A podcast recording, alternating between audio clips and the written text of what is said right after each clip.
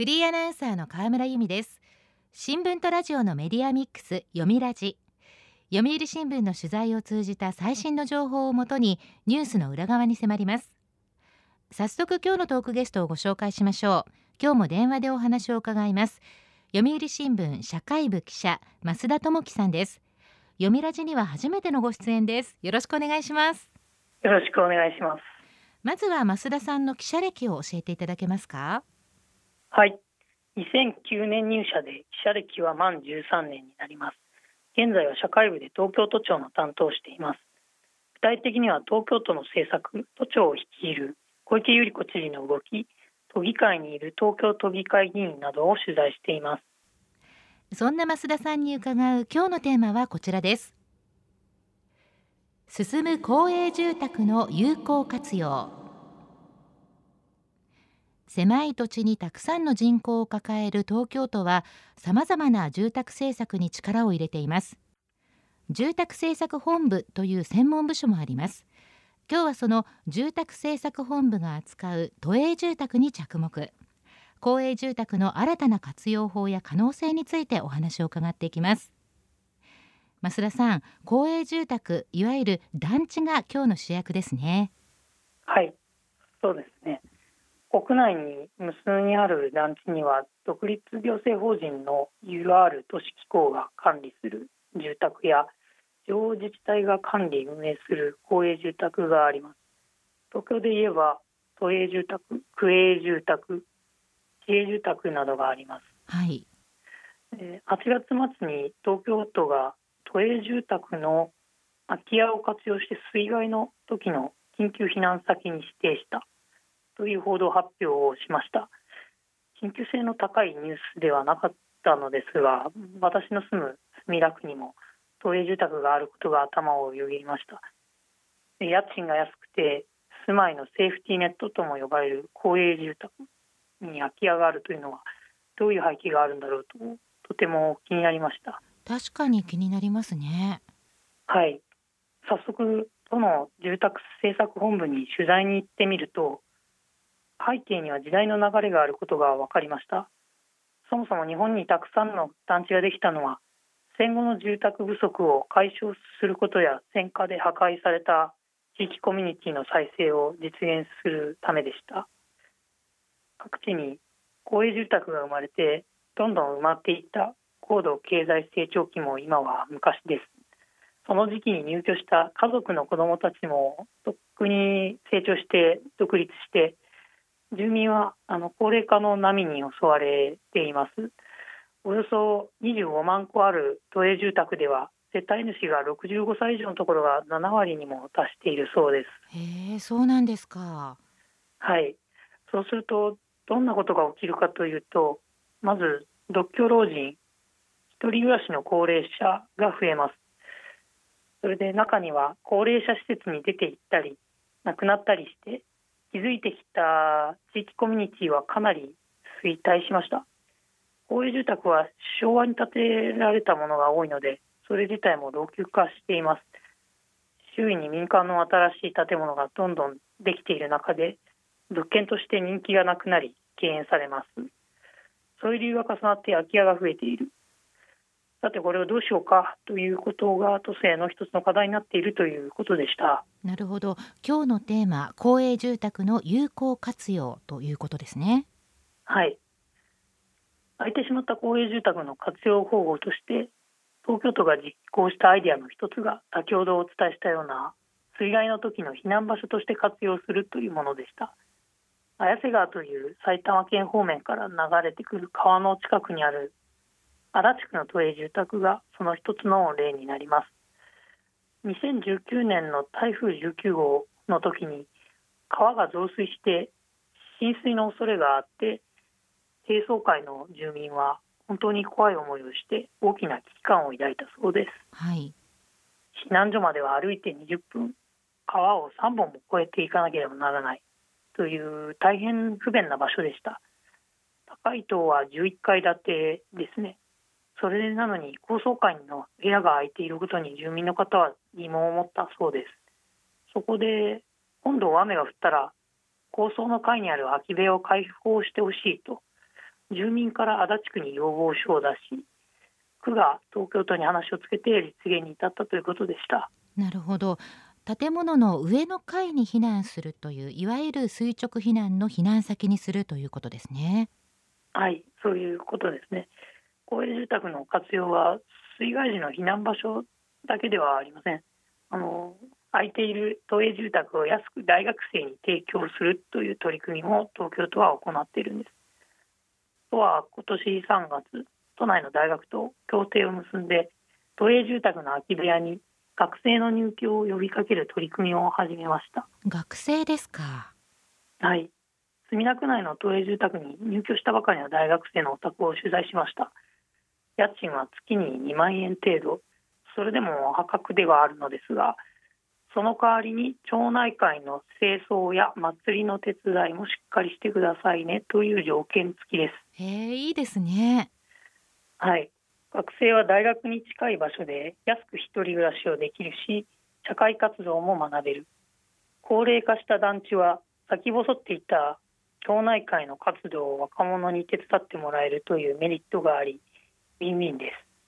この学生さんは IT にも詳しいので高齢の住民が抱えているかもしれない情報格差いわゆるデジタルディバイドを解消する手助けをしたいと言っていてとても感心しました。なるほど。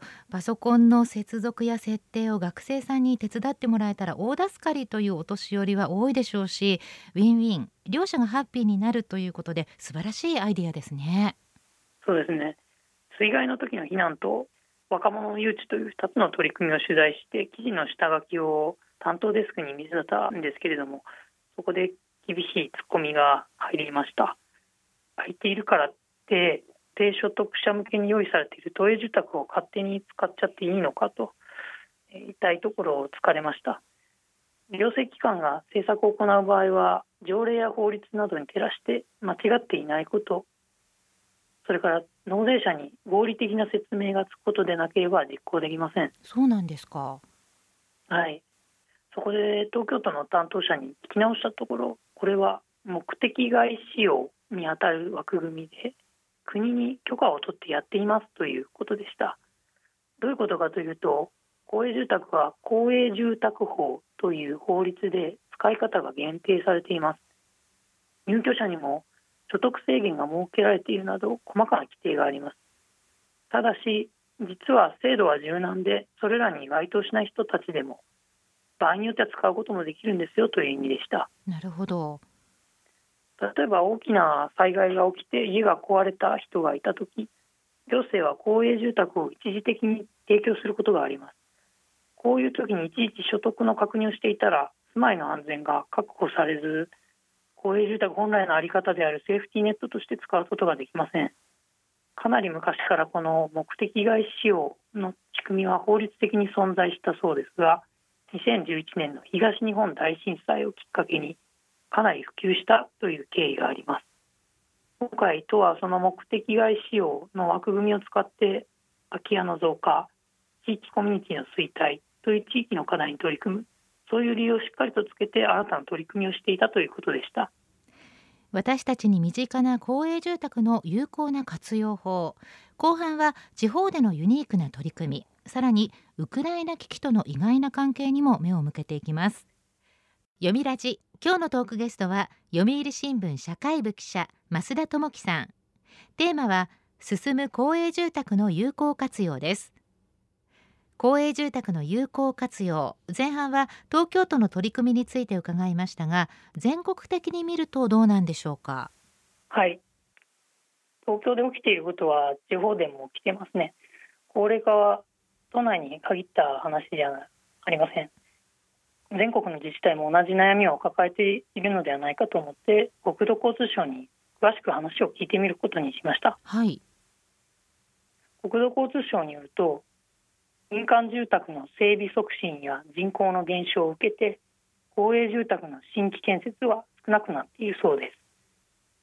2005年度の219万戸がピークでその後は微減しているのです。現在は築30年以上の公営住宅が7割を占め老朽化や立地の悪さを理由に入居を避ける人も多いのが実情です。2020年度末現在入居者を募集しているのに1年以上空室の部屋は4万6758戸に上り2011年度の2倍以上に増えています。全入居者のうち65歳以上が占める割合は2011年度の44%から2020年度末で59%に上昇しており高齢化も進んでいます。なるほど。建物の老朽化や空室の増加そして入居者の高齢化と全国的にも東京都と同じことが起こってるんですね。そうですね。国も公営住宅の空き家増加は課題として認識を持っていました。全国各地の近年の目的外使用の事例をご紹介させていただきます。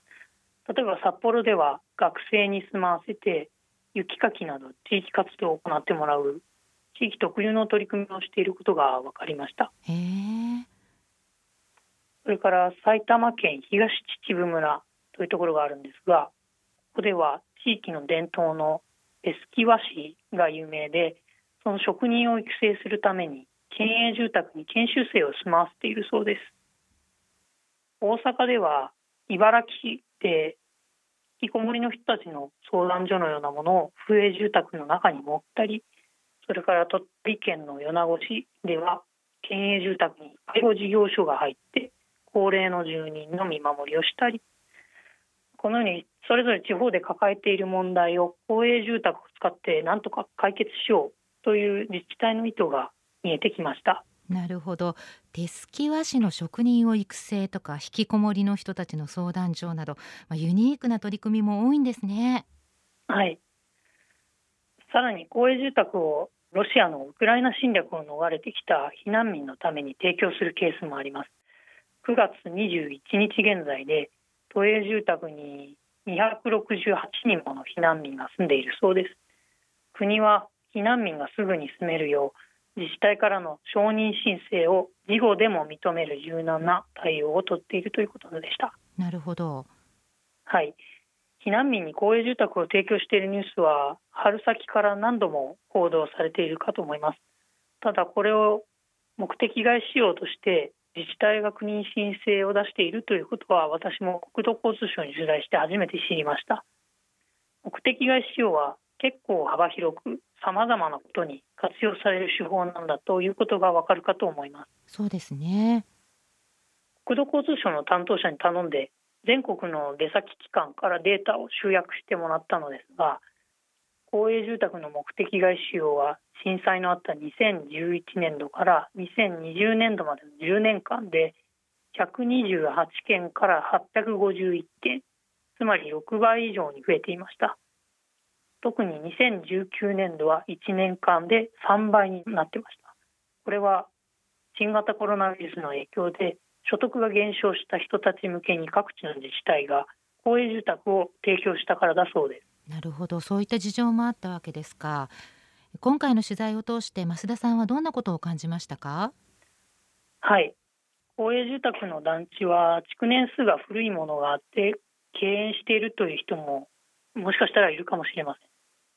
また家族構成や暮らし方なども建設当時のニーズに対応しているという事情があるので間取りや設備が使いづらいというケースももしかしたらあるかもしれません。そうですね。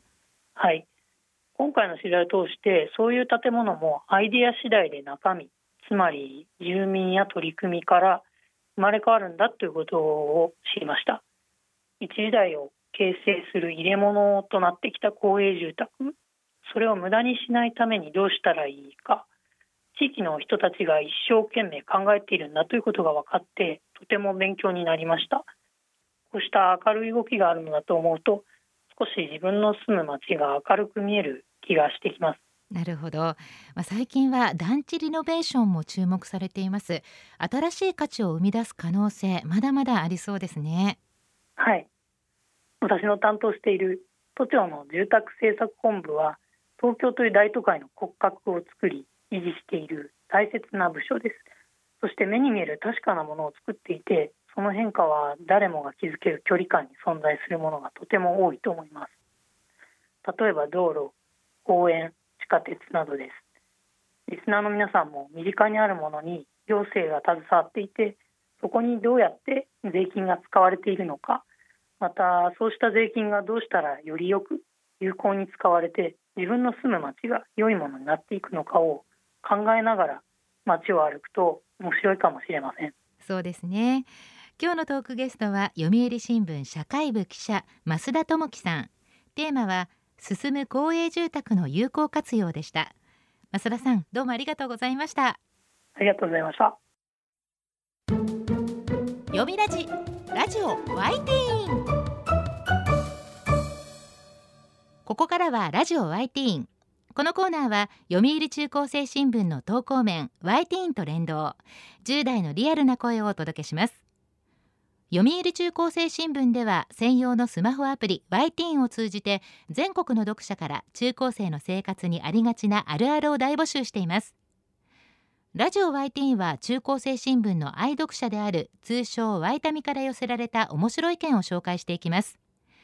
ここで紹介した意見は中高生新聞の投稿面で開催中の投稿レース YT 杯でのポイント3個けが加算されます。ワイタミの皆さんぜひ頑張って投稿してくださいね。ラジオ YT イン今日のテーマはこちらです。私の勝負服。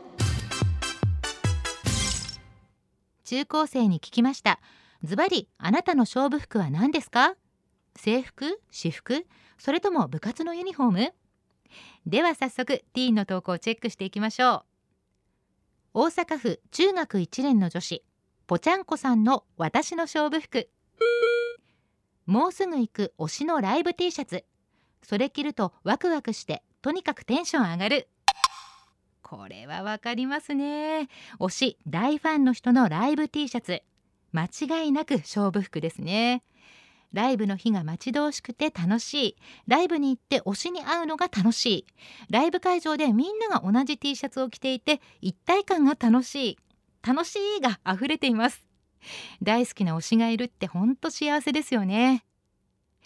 では続いての投稿です。山梨県中学2年ウイニさんの私の勝負服。